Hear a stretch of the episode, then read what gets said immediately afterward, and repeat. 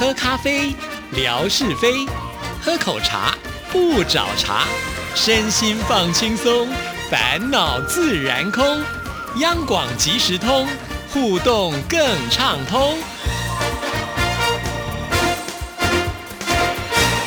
亲爱的听众朋友，大家好，欢迎收听今天的央广即时通，我是谭志毅。哇，今天的节目相当的关键呢、是我们十月份的第一个星期五，生活美学的时刻。文哥到底会不会出现呢？文哥你好，呃，这个非常关键的。如果志毅没有找我出现的话呢，其实我会 挺难过的啊。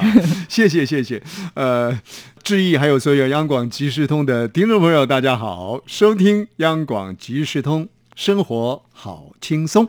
对，生活一定要好轻松啊！那文哥退休了，这另外一个第二人生的好轻松的生活要出现了 哈。因为之前老实说，真的太忙了啦哈。以前真的是一进电台，大概就要忙到这个离开电台，有时候连饭都不能够好好的吃啊。所以接下来真的是要稍微的好好的调节一下了啊。但是呢，在呃这个真正要放松心情之前呢，文哥还有一件事情还是很困扰，就是整理打包。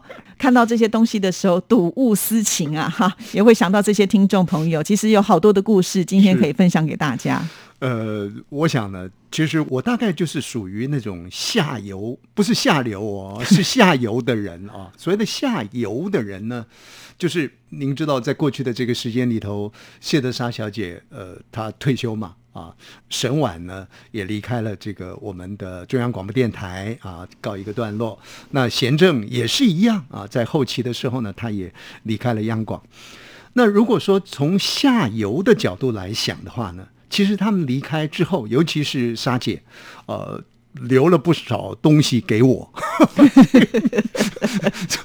从那个带着那种金光闪闪的石头，那个那个好好重啊，抱一个婴儿一样重，从那个石头，然后呢，再到那个铁树啊，都是莎姐留下来的，还有哦，莎姐留下了一些 CD。啊，甚或是呢，在当时我们一起整理的许多听众朋友的信件都留下来了。那这些东西呢，传承到我手上，莎姐拍拍屁股就走人了。所以呢，我就接收了。那接收之后啊，这些年来，因为如刚刚志毅所说的，其实在行政工作上呢，是是比较忙碌的。那么在忙碌的那个过程当中，其实是没有时间回过头来关照这些留下来的东西，何况还会日积月累，再累积一些新生的东西。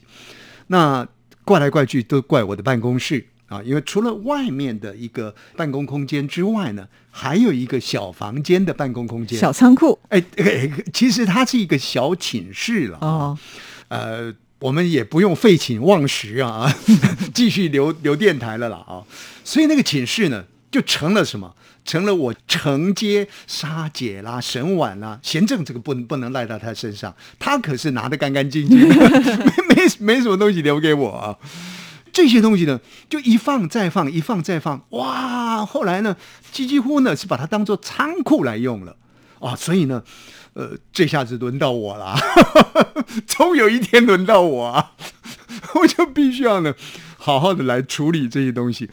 这里面你就会发现呢，有很多听众朋友当时的来信，那我们就觉得说啊，这些信件很棒啊，应该留下来啊。还有历次我们到中国大陆去开听友会，很多听众朋友会回馈啊，送一些礼物啊等等的，啊这些东西我们也留存在里面。还有我们去开听友会之后，那个现场的一些收音的东西也留存在里面。还有，因为我做这样的一个行政工作，相对的每次同仁啊，这些主持人呢、名节目主持人谭志毅小姐、李正淳先生，你们所做的那些节目带。啊，说哎，大家分享一下这些节目带到底，呃，做的节目内容如何啊？交流一下、等等的，哇，然后还有就是一些行政工作上面的，每次开会所做的笔记。那我个人我不晓得这是不是叫做一个好习惯，现在想起来呢，似乎是一个坏习惯。留这么多东西，做了这个叫做主任秘书的工作，其实在做经理的时代的时候就是这样子，大概每天发生什么事情，我都会记录。啊，因为记录之后呢，万一有些什么要彼此相互佐证的时候呢，比较有一个凭据，所以那个本子呢，就一本接一本，一直本接一本的就落了下来了。你看，面对这么庞杂的东西啊，然后前不久呢，我们电台又在进行呃相关的演训工作、演习啊。如果说在面临种种不同的状况的时候，那电台如何持续进行它的播音？那这个演习呢？如果说自己办嘎嘎酒啊，就玩一玩就好了，不是的，还有来自于呢各个联合单位，还有来自于呢主管长官，他们会来视察，会来了解。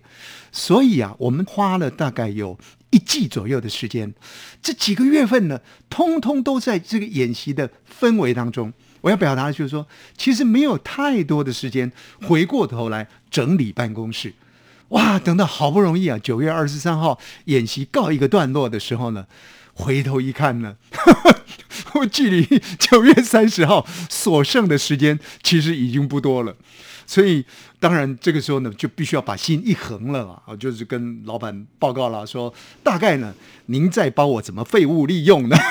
也不需要用到这个时间点了，留下一个礼拜的时间，让我好好的清理。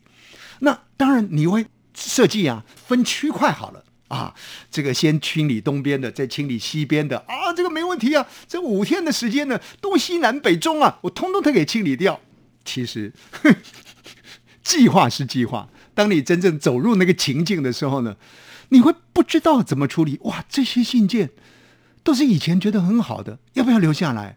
还是要就让它 尘归尘，土归土了？这些每个工作的形式记录啊，那么多年累积下来的，要不要让它留下来？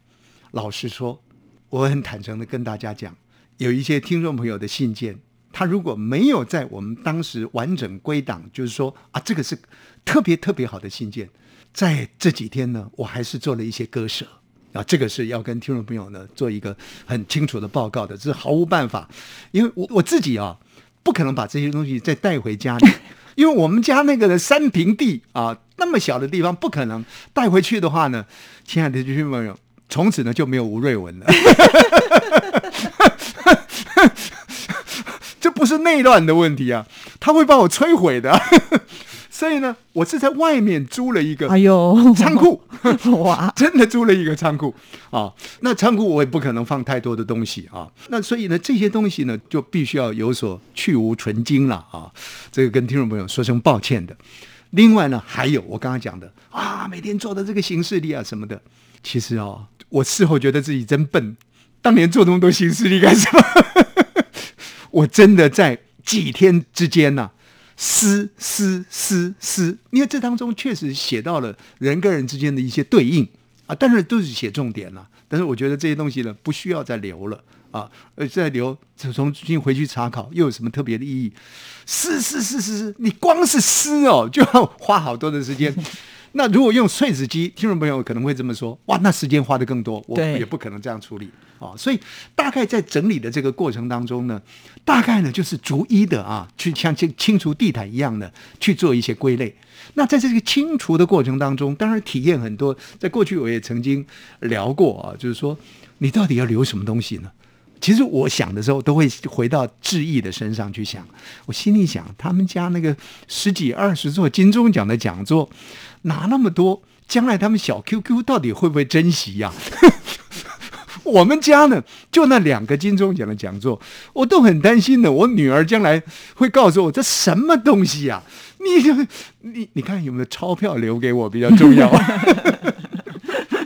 当然这个是是有一点半玩笑话了，但是在整理的这个过程当中呢，我就深深的发现，所以后来为什么会？